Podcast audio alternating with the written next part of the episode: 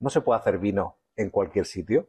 Tienes que tener unos suelos especiales, una altitud, un clima, un saber hacer del, ser humano y luego una, una, cultura, que, una historia que nos está rodeando por todos lados. ¿no? Cuando pones en valor todo eso, consigues que el huésped no se sienta que está en un hotel, sino que está en un destino para disfrutar de, todo lo positivo que España puede ofrecer al mundo. ¿no? ¿Qué etiquetas son las que más se venden en México? En México vendemos sobre todo tres, pero bueno, se venden todas, pero es el selección especial, que está en unos 1.200 y pico pesos. Luego estaría el pago negralada, que es el 100% tempranillo, que está por encima de los 4.000 y pico.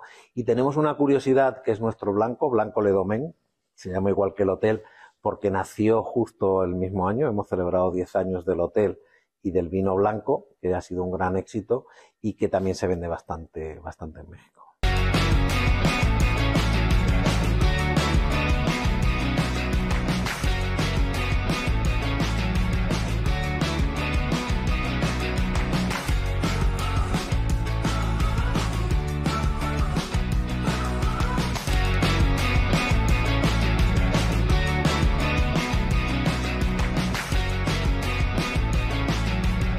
¿Cómo están? Soy Estefanía Cárdenas. Bienvenidos a un programa más de Hagamos Negocio. Desde la Ribera del Duero, en Valladolid, en España, en la Milla de Oro. Es que yo estoy en el paraíso. De verdad es que ayer pensaba que estaba soñando.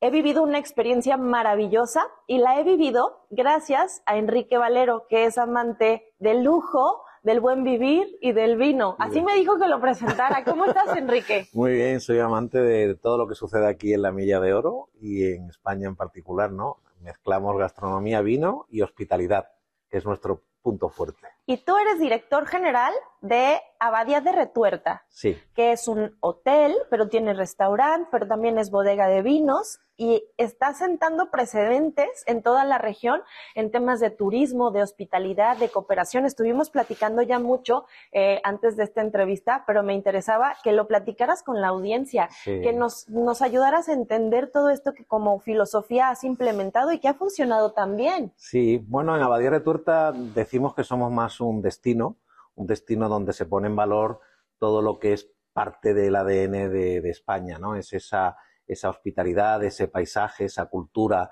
esa gastronomía, el vino, por supuesto, el arte, la artesanía. Y cuando mezclas todo eso, en Abadía Retorta decimos que no tenemos un hotel y una bodega, sino que vamos mucho más allá. Somos gestores de felicidad. ¿eh? nuestra misión es, eh, obviamente, mantener todo este patrimonio, tanto natural, la naturaleza, el río Duero, todo lo que aquí sucede, como el histórico, que es esta magnífica abadía donde hay más de 8.000 metros cuadrados, donde los huéspedes disfrutan. Y todo eso se hace a través del, equipo humano, ¿no? Del equipo humano que aquí trabajamos, que si quiero llevarlo a máximos, no nos sentimos empleados, sino que nos sentimos como muy responsables de poner en valor todo esto para que nuestros huéspedes, vengan de donde vengan, entiendan dónde están, disfruten y se vayan convertidos en apóstoles. Yo siempre digo que tú entras como un huésped de Abadía Retuerta y sales convertido en un embajador, en un apóstol de Abadía Retuerta. Estoy totalmente de acuerdo y vamos a empezar por lo básico. Abadía y monasterio, ¿cuál es la diferencia? Eh, abadía digamos que es como la iglesia, donde es el alma de Abadía Retuerta, donde se ve ya que hace nueve siglos había vocación de aquí de crear un impacto positivo en la comunidad local, ¿no? No es una iglesita pequeña, sino que es una iglesia de dimensiones grandes, ¿no? Y el monasterio es todo el conjunto donde vivían los monjes, donde tenían su huerto, donde tenían sus celdas, que hoy son habitaciones, donde tenían su refectorio, que es donde hoy comemos y tenemos una estrella Michelin y una estrella verde que, premia la sostenibilidad ¿no? de, de todo lo que aquí hacemos. Y básicamente en el monasterio es de donde yo saco toda esa filosofía de por qué, qué es lo que hacemos aquí en este mundo, donde el protagonista es el río Duero, que es el que crea estos suelos, y donde estos monjes vienen del norte de Francia hace nueve siglos para causar un impacto positivo. Y eso es lo que estamos haciendo, poner en valor todo lo que sucede en esta magnífica tierra de, Valladolid, de la Miña de Oro, en Castilla y León, en España. ¿no? Y, y es de verdad turismo de alto, alto, alto lujo. Sí, es alto, alto lujo que va buscando no viajar donde van otros, sino entender un lugar. O sea, al final, si hay algo positivo que podemos sacar del COVID, que son muy poquitas cosas, es el entender que el turista ha pasado de ser un turista a ser un viajero. Lo que quiere entender es un lugar. ¿Y cómo se entiende un lugar? A través de la cultura. ¿Y qué es la cultura? La cultura es la gastronomía, la cultura es el vino, la cultura es la artesanía, la cultura es el paisaje, la cultura también es el arte. El arte nos lleva al pasado, nos trae al presente y sobre todo nos proyecta al futuro. ¿no? Entonces en Abadía de Tuerta intentamos poner todos esos pilares a través del equipo humano que aquí gestiona dos patrimonios. Un patrimonio natural, que son 700 hectáreas, donde el primer empleado hace millones de años fue el río Duero. No se puede hacer vino en cualquier sitio. Tienes que tener unos suelos especiales, una altitud, un clima, un saber hacer del, ser humano. Y luego una, cultura, que, una historia que nos está rodeando por todos lados. Cuando pones en valor todo eso, consigues que el huésped no se sienta que está en un hotel, sino que está en un destino para disfrutar de, todo lo positivo que España puede ofrecer al mundo. Pero es que aparte de España, es segmentado en un, en un pueblito que, que, en realidad no tiene muchos habitantes, pero que han creado un ensueño. Y, y, lujo, lujo no quiere decir caro, caro. No. Porque a final del día los precios también he visto que están bastante bien accesibles y, y bueno, recibimos mucho más de lo que nos imaginamos. Yo les decía que no hace justicia las imágenes en internet, las, no, es que no, no, no hay manera de expresar lo que aquí se vive, la majestuosidad de lo que tenemos. Me encantaría que pudieran probar los sabores que, que he comido lechazo. Sí. que es un cordero alimentado de leche solamente. De leche solamente, sí impresionante, de verdad impresionante. Pero dentro de todo esto también hay un, tema de sustentabilidad, de sostenibilidad, un tema de preocuparse por la comunidad, por el medio ambiente, que ustedes cuidan mucho. Bueno, eh, yo siempre digo que la primera vez que, entré en Abadía Retuerta, a trabajar en Abadía Retuerta hace unos 15 años, eh, la primera sensación es de, respeto, ¿no? O sea, al final eh, tú puedes trabajar en un sitio y pensar solo en el cortísimo plazo, en esa cuenta de resultados, en ese balance, en toda la parte financiera, pero Abadía de Tuerta te transmite una serie de valores de que lleva aquí tiempo, de que respeta el entorno, de que respeta la comunidad local y de que pone en valor todo eso haciendo disfrutar a la gente. ¿no? Yo por eso digo que al final, eh, cuando gestionas un patrimonio tanto natural como histórico, con vocación de permanecer mucho más en el tiempo, pues la sustentabilidad o la sostenibilidad no es una palabra para añadir a un folleto, a la web y tal, sino que es una forma de hacer las cosas. O sea, en Abadía de Tuerta miramos más, obviamente, por el negocio, que tiene que ser sostenible, pero más por el equipo que trabaja aquí, por todos los grupos de interés, es lo que en inglés llaman stakeholders, y que todo el mundo vea sus necesidades satisfechas, ¿no? En el sentido de apostamos mucho por la formación, apostamos mucho por la comunidad local, apostamos mucho y hacemos un vino solidario para ayudar a gente que lo necesita, Apostamos también por mantener nuestros bosques, los animales que aquí viven, los pájaros. Apostamos por eh, gestionar responsablemente los recursos hídricos, el agua. Apostamos por tener eh, paneles solares donde en la bodega ya un 30% lo autogeneramos. Apostamos, en definitiva, como yo digo al equipo, si esto lleva aquí nueve siglos, nosotros estamos de paso y lo que tenemos que hacer es que esto esté mínimo otros nueve siglos gestionando pues eh, estos recursos de una forma responsable, ¿no? Entonces, cuando lo ves bajo ese prisma, bajo ese punto de vista, también te acabas relacionando con tu, lo que en teoría es tu, competencia de una forma amistosa, ¿no? Eh, cuando yo llegué aquí, pues eh, digamos que el tema enoturismo estaba todavía por desarrollar. el tema hoteles de lujo, hoteles de cinco estrellas, pues prácticamente no existía. La estrella Michelin la recuperamos nosotros para, para esta zona, para Valladolid y para Castilla y León hace unos 14 años también. O sea, todo esto al final lo que ha hecho es un efecto contagio que es muy positivo para todos. Yo siempre digo que hay que hablar de la competencia amiga, en el sentido de que todos nos complementamos, todos somos necesarios para que alguien que está sentado en Querétaro decida voy a viajar, voy a entender un lugar voy a disfrutar con mis amigos o con mi familia y voy a ir a España. Y de España voy a entrar vía Madrid o vía Barcelona, pero hay un sitio que no es que sea que es que voy a Sardón de Oro, es que hay un sitio que se llama la Milla de Oro, donde voy a estar un par de semanas disfrutando de todo lo que la gastronomía, el vino, la naturaleza, el paisaje, el río Duero nos aporta, ¿no? Y cuando vuelven son embajadores, son apóstoles de eh, esta zona y, especialmente de, de Abadía Retuerta. ¿no? Y, y, es que de verdad conviertes en una experiencia todo lo que hay alrededor, incluso 100 kilómetros a la redonda. Cuéntame de este proyecto que tenemos por aquí, el librito, el librito de pueblos y productores, porque integran a todos. Sí. Sí, eh, al final, eh, lo que decía antes, ¿no? Eh, cuando tú viajas quieres entender un lugar, ¿no?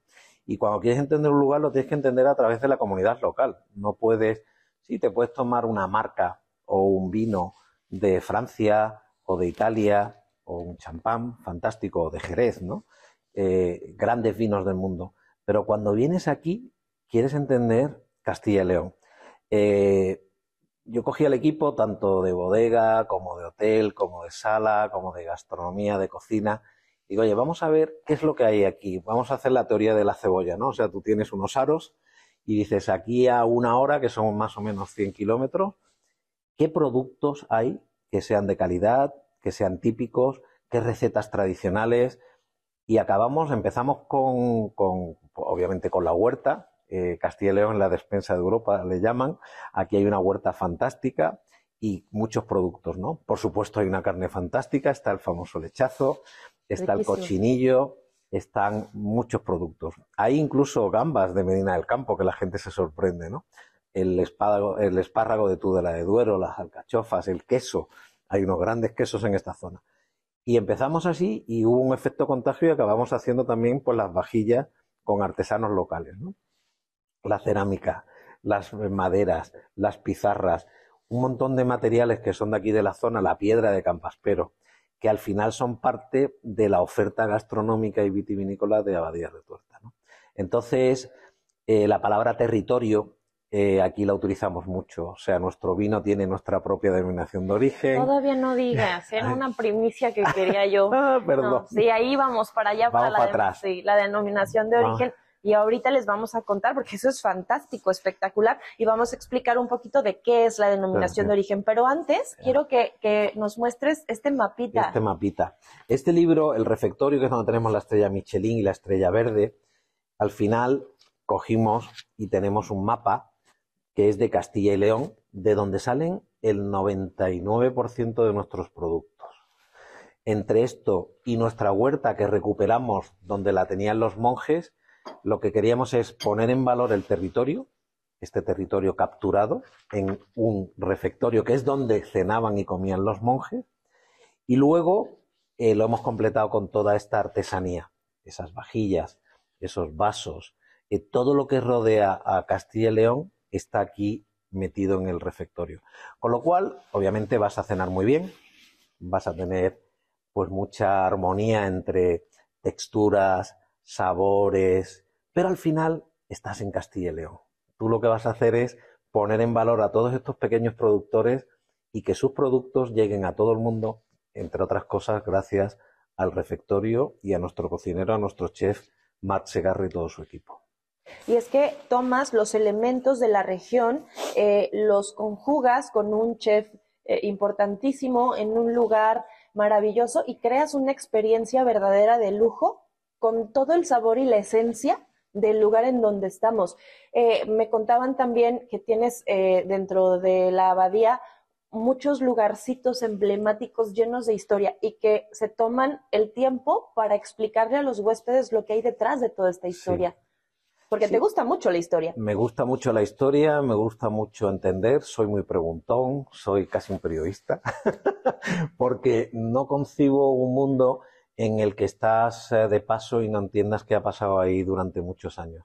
Yo creo más en los valores que en el corto plazo, ¿no? O sea, yo creo que entender un lugar eh, es, eh, sobre todo cuando diriges un equipo de 170 personas, es de una muestra de responsabilidad y de entender lo que aquí ha sucedido, ¿no? Entonces, al final, si piensas en el huésped, yo siempre digo, el huésped no es alguien en el que haces un intercambio mercantil tú me das, yo te doy, te vas y a por otra, ¿no?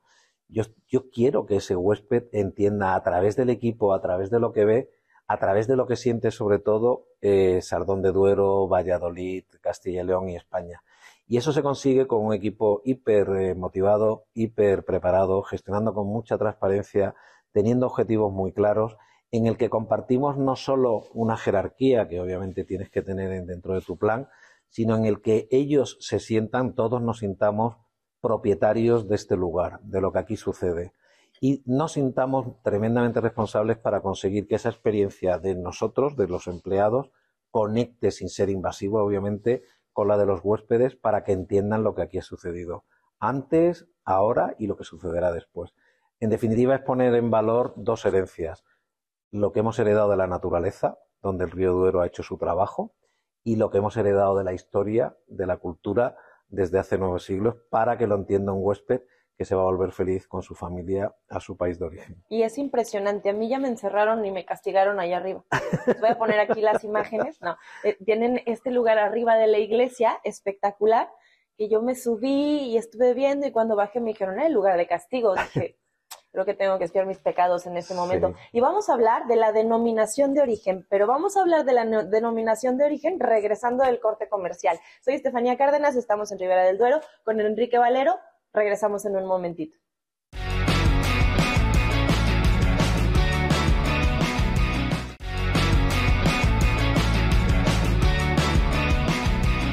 Regresamos desde Ribera del Duero, en la Milla de Oro. Estamos en Abadía de Retuerta con Enrique Valero y nos está contando todo lo que hay detrás de este mágico lugar. Y hay una de las cuestiones que ellos dicen la pera, ahorita nos va a explicar por qué dice la pera, que eh, es excepcional denominación de origen. Pero antes de hablar de la denominación de origen de Abadía de Retuerta, quisiera que nos explicaras para la audiencia que no sabe qué es una denominación de origen. Bueno, una denominación de origen lo que hace es delimitar una zona en la que hay unas características que son comunes a, la misma y que es un, símbolo de calidad, donde tú proteges esa calidad por encima de todo. O sea, por un lado, eh, limita las prácticas culturales, lo que haces en la viña y en la bodega, para transmitir una personalidad de esa zona muy clarísimamente. ¿no? O sea, las más conocidas, obviamente, pues en España son Rioja, son Ribera del Duero, son Jerez. En Francia tienes champán. Nosotros tenemos tequila. Tenemos, tenéis tequila. Tenemos denominaciones de origen, creo que son 1176 en Europa que protegen desde el queso, el jamón, la cecina, el aceite de oliva. Hay muchas formas de proteger y en el vino, pues obviamente es importante. Que lo que sucede en los últimos años es que hay denominaciones de origen un poco más restrictivas y más pequeñas que limitan casi a, un viñedo, ¿no? que es el caso nuestro. Sí, y, y para ponerlos en contexto un poco, eh, el tequila que se produce en México solo puede ser cultivado, los agaves, en ciertos estados, aunque es cierto que puede darse en otras tierras, si se da en otras tierras ya no entra en la denominación de origen y entonces pues producen otras cosas como mezcal o otras cosas con, plantas similares o iguales. y el proceso también de destilamiento es específico y esto lo avala la denominación de origen, que es como una norma, ¿cierto? Y entonces, bueno, Ribera del Duero tiene su denominación de origen, donde en las etiquetas de los vinos entendemos que está hecho el vino bajo el protocolo que marca esta denominación. Eh, en esta zona existen vinos muy conocidos en México, como Matarromera, como eh, Vega Sicilia, como eh, Protos. Hay muchos vinos muy conocidos que ostentan Ribera del Duero. Pero tú te fuiste todavía más allá. Sí. Nosotros, eh, claro, eh, para entender a la de retuerta, obviamente hay que entender el lugar. Como decía en la gastronomía, el territorio, ¿no? lo que en vino en Francia se llama terroir o nosotros llamamos en castellano terruño, ¿no? Es decir, se dan unas condiciones muy específicas que hablan de la personalidad de nuestro vino. Cuando nosotros recuperamos este viñedo histórico, o sea, aquí tenemos documentación desde 1300 y pico que había viña, los monjes ya tenían viñas, curiosamente eran blancos más que tintos, pero, pero tenían sus viñas y de hecho tenemos un proyecto de recuperar una viña prefiloxérica, o sea, del siglo XIX. Eh, replantamos y recuperamos ese, ese viñedo y no estábamos dentro de la denominación de origen. Curiosamente, dentro de la finca, que son 700 hectáreas, 100 están dentro de la Ribera del Duero y 600 están fuera. Pero las preferimos optar por donde íbamos a tener mucha más calidad, ¿no? Y ahí empezamos a trabajar como lo que se llama vino de la tierra de Castilla y León, un vino que es un poco más genérico. Pero con el transcurso del tiempo fuimos trabajando de una forma en el que queríamos extraer o sacar la esencia de este territorio, de esta zona del Duero. Y eso a lo largo del tiempo lo tenemos documentado en qué tipo de variedades, en cómo trabajamos la viña, en cómo trabajamos la bodega. Y empezamos un proceso hace nueve años en Bruselas, porque esto al final te lo tienen que aprobar en la Comunidad Económica Europea. Y llegó a, buen puerto pues en, mayo del año pasado. Eh, ¿Qué reconoce eso? Pues al final no es, ni mejor ni peor, es reconoce una filosofía de trabajo que pone en valor el territorio. Y eso es Abadía Retuerta, eso es la filosofía en todo lo que hace Abadía Retuerta, que es entender dónde está, ponerlo en valor y transmitirlo a sus potenciales consumidores de una forma eh, fácil, entendible y sobre todo para generar disfrute. Entonces estamos muy orgullosos y por eso decía esa expresión tan española de que ha sido la pera. ¿no? O sea, la pera es como lo más. ¿Eh? Y, generalmente este tipo de experiencias tienen un diferencial y ese diferencial está muy marcado con la denominación de origen, que también nos permite probar un poquito de abadía de retuerta, aunque no estemos ni cerca de España. Distribuyen en México también. Sí, distribuimos en México, tenemos una gran distribución. México es un mercado muy importante para el vino de calidad español y especialmente para lo que es Castilla y León, Ribera del Duero, ¿no? O sea, ahí es el segundo mercado después de, Estados Unidos y tenemos un potencial todavía grande. ¿Por qué? Porque tanto la gastronomía como la forma de disfrutar la vida, la parte social mexicana y española, pues conectan mucho y además gusta la calidad. O sea, vamos a mercados donde eh, la calidad es, seña de identidad, ¿no? Entonces ahí estamos muy bien distribuidos a través del grupo Everest que, tenemos distribución pues en la europea, en Palacio del Hierro, en Minoteca, en muchos sitios en México, donde eh, nuestros clientes, no solo los camerinos, sino los que están allí, pueden disfrutar de un buen abadía de tuerta sin ningún tipo de problema. ¿Qué etiquetas son las que más se venden en México? En México vendemos sobre todo tres, pero bueno, se venden todas, pero es el selección especial, que está en unos 1.200 y pico pesos. Luego estaría el pago negralada, que es el 100% tempranillo, que está por encima de los 4.000 y pico. Y tenemos una curiosidad, que es nuestro blanco, Blanco Ledomen, se llama igual que el hotel, porque nació justo el mismo año. Hemos celebrado 10 años del hotel y del vino blanco, que ha sido un gran éxito y que también se vende bastante, bastante en México. Y ahorita tienen otro tipo de vinos que se llaman wine Winemakers Collection. Makers Collection, que ayer me dieron un poquito y saben muy diferente. Sí. Bueno, básicamente el winemaker, bueno, winemaker en inglés es el enólogo, el director técnico, digamos, de la bodega y de la viña. Eh, tiene que ser una persona con mucha inquietud, porque eh, el vino es un ser vivo, un ser vivo que nace de la naturaleza, de la vid, pero que sigue creciendo dentro de la botella, o sea, no se para. Con todo esto que está pasando del cambio climático, de, cómo ha evolucionado todo, de los gustos también de los consumidores, de que si se quieren vinos de este perfil, un poco más frescos o un poco más ligeros, eh, es obligación de una bodega que quiere permanecer en el tiempo el estar investigando continuamente, ¿no? Entonces, investigamos otra serie de, de, variedades, otro tipo de suelos, distintas altitudes, distintas formas de trabajar y al final, antes de que se consoliden como parte de, de la gama o del portafolio de Abadía de Tuerta, los tenemos exclusivamente en nuestra web y en nuestra tienda aquí para ir probando. Son pruebas de un par de barricas, de tres barricas y vamos testando también con los consumidores. Como al final hacemos enoturismo, recibimos unas 10.000 visitas al año, eso es también un banco de pruebas donde estás viendo qué está pasando en el mercado, qué piensan los consumidores y al final, pues el, el mundo del vino pues está en continua evolución, ¿no? Entonces, habrás probado pues a lo mejor un merlot o una turiga nacional o una garnacha o un vino rosado. Vas probando cosas que al final dices, oye, así nació nuestro blanco, ¿no? Eh, llevábamos 10 años investigando, lo probábamos y decidimos lanzarlo a los 10 años y ha sido un gran éxito, ¿no? Es parte ahora del portafolio por el que se nos conoce. ¿no? Claro, y este componente de involucrar a los consumidores antes del lanzamiento permite crear un producto muy integral, muy, muy hecho por y para, ¿no? Em, vi también que tienen un menú espectacular. Me comentabas que tienen una estrella Michelin y la verde estrella Michelin en reflector, que es que reflectorio. reflectorio que se llama el restaurante y que cada año cambian el menú, me estaban comentando. O sea que no se van a aburrir si vienen varias veces. bueno, hay que pensar en aquellos que vuelven y hay que pensar en qué tipo de productos y cómo va evolucionando también la, gastronomía. Al final, cuando tú tienes eh, como objetivo el disfrute de tus huéspedes y el poner en valor un territorio, pues eh, con esas dos variables puedes hacer eh, mil cosas, ¿no?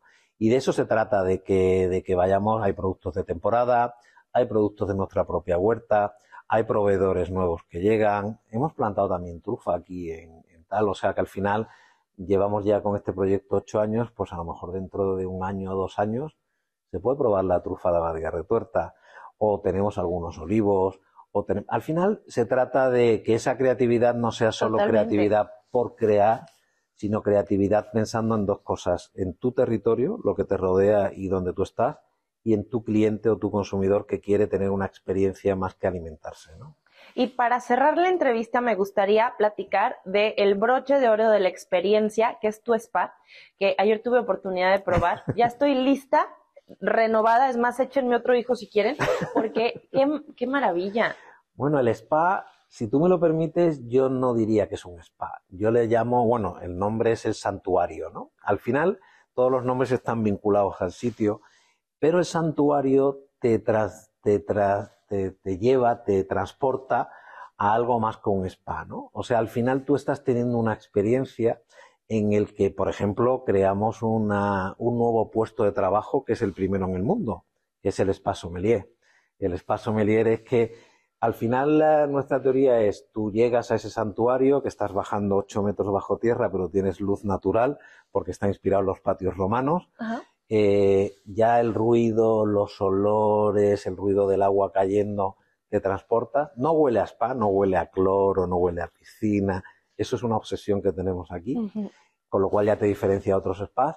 Pero claro, tú te tienes que meter en ese mundo en cuatro o cinco minutos. Tienes que olvidarte del, celular, tienes que olvidarte del trabajo que tienes que mandar a Televisa mañana o a Badía Retuerta o lo que sea. Entonces, eh, te sientas en unas obras de arte que son unos bancos de Nagashima, que es un artista japonés fantástico, pero claro, no estás sentado en un banco, estás sentado en una obra de arte y se te acerca un carrito con tres tipos de vinos y tres tipos de aceites que están customizados, que están hechos a medida para que tú sientas el territorio.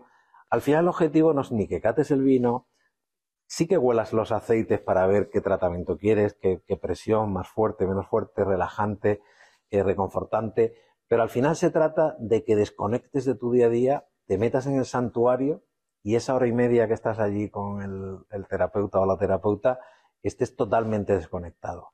Cuando sales de allí no has estado en un spa, sino has estado en un sitio en el que una hora equivale como a un día entero. Yo me quería quedar a vivir ahí. Sí.